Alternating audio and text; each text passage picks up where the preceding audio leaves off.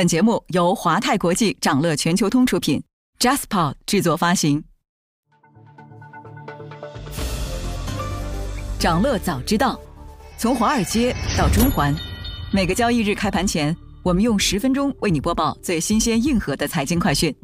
今天是二零二二年十二月三十号，星期五，各位投资者早上好。时隔五百四十八天，进口游戏版号终于重新获批。沉寂许久的游戏市场是否会回暖？各大厂商又有什么布局？稍后焦点话题将带你关注。不过呢，首先还是让我们快速浏览一下今天最值得你关注的全球市场动向。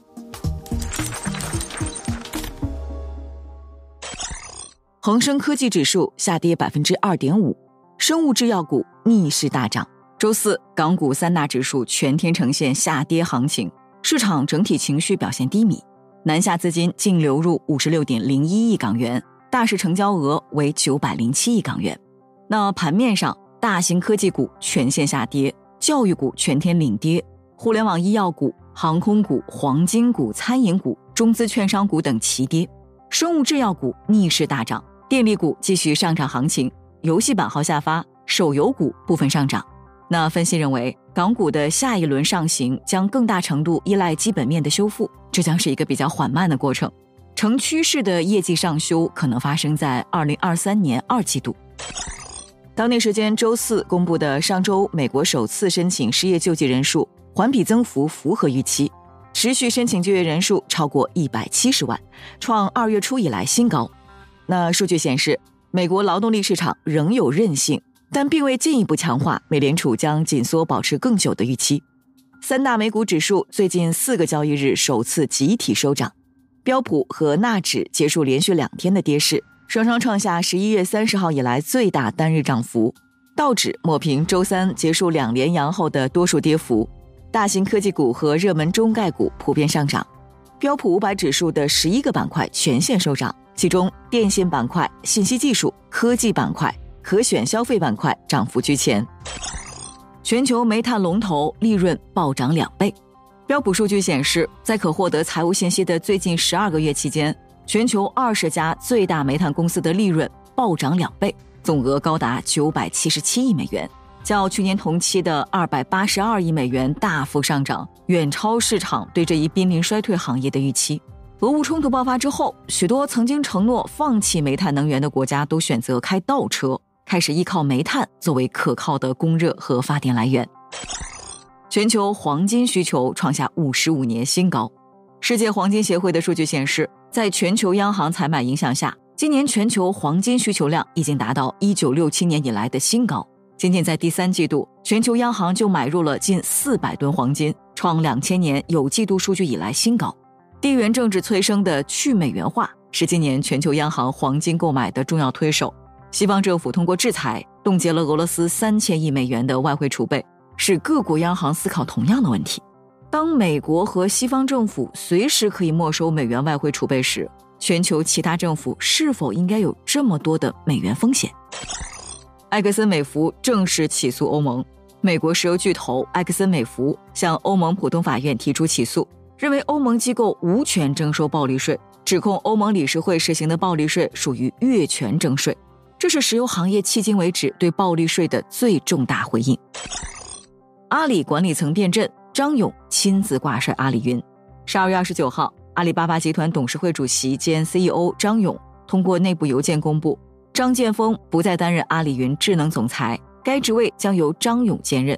同时呢，成立不再担任阿里巴巴 CTO，由吴泽明接任。外界将此次阿里云组织架构调整与大约十天前香港数据中心的宕机事故相联系，超过十二小时的服务中断被批是阿里云发展史上的重大丑闻。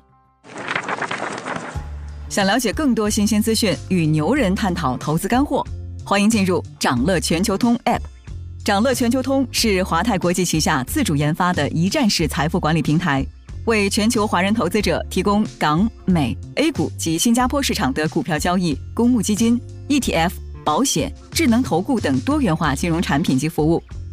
点击节目 Show Notes 中的链接，现在就一键直达掌乐全球通。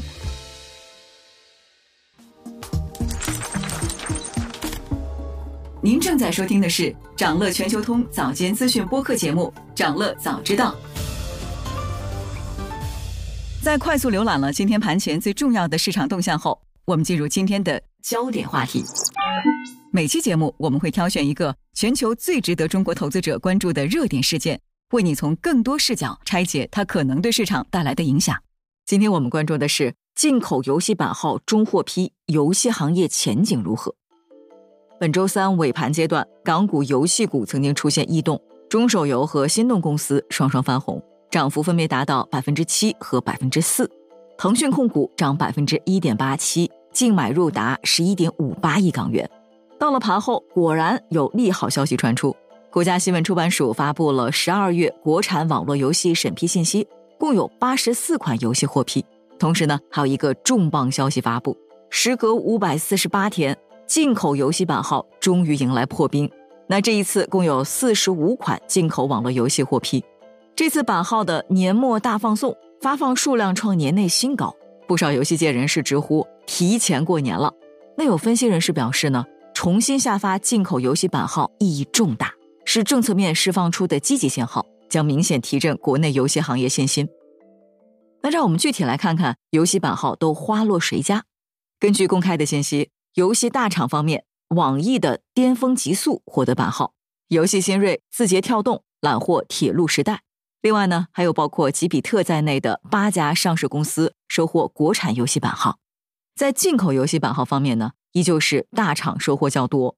网易的幻想生活、突袭、暗影传说和腾讯的宝可梦大集结、无畏契约均获得版号。字节跳动的原界之最也在名单之中。多位游戏业内人士表示。腾讯代理的《无畏契约》是本次获批进口游戏的一大看点。那据了解，该游戏是一款由拳头游戏开发的免费 FPS 游戏，二零二零年六月在海外上线，被视为是拳头游戏继《英雄联盟》后的又一力作。去年九月，腾讯正式宣布引进这款游戏。然而，拉长时间线来看，二零二二年是游戏版号最少的一年，总量同比二零二一年减少了百分之三十二。那作为对比，二零二一年全年总共发放了七百五十五个游戏版号，其中国产游戏版号六百七十九个，进口游戏版号七十六个，总量同比二零二零年减少了百分之四十六。那版号作为核心资源，对游戏公司的意义重大。从去年八月起，游戏版号经历了八个月的空窗期，在此期间呢，不少厂商选择谨慎立项，调整业务，收缩战线。即便是在今年四月版号恢复发放后，降本增效依然是整个游戏行业的基调。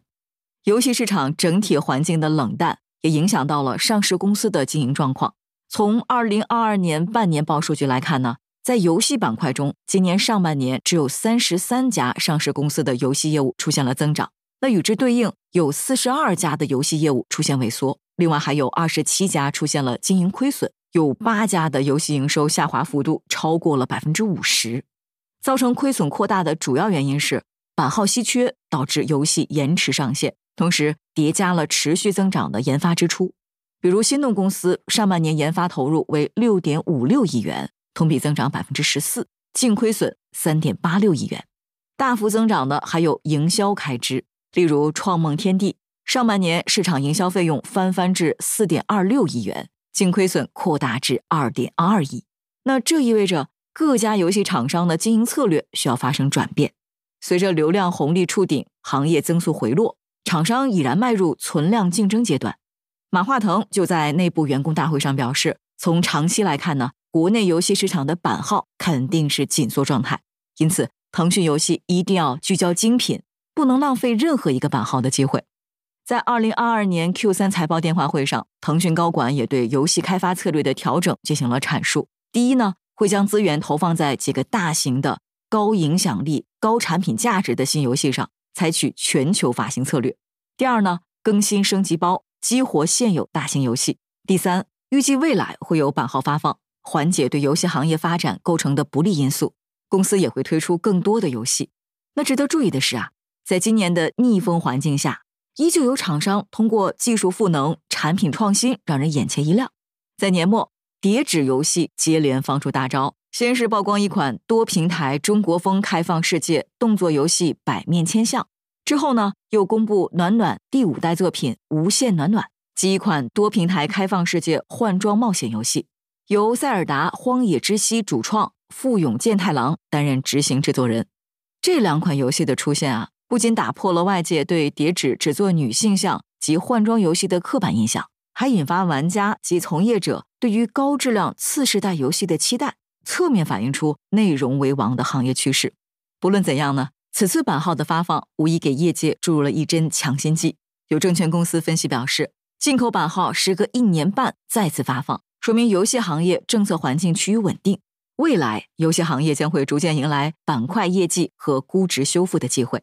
那还有观点认为，在最近获批的游戏当中，中重度游戏数量占比有所提升，且获批游戏的商业化水平边际改善明显，看好版号会维持常态化发放，行业供给端有望持续改善。今天呢，还有这些即将发生的日程值得你关注。美国将公布十二月二十三号当周 EIA 原油库存变动，十二月芝加哥 PMI。财报方面，优信将公布中报。以上就是今天掌乐全球通、掌乐早知道的全部内容，期待为你带来醒目的一天。祝您在投资中有所斩获，我们明早再见。想了解更多新鲜资讯，与牛人探讨投资干货。现在就点击节目 show notes 中的链接，进入掌乐全球通 app。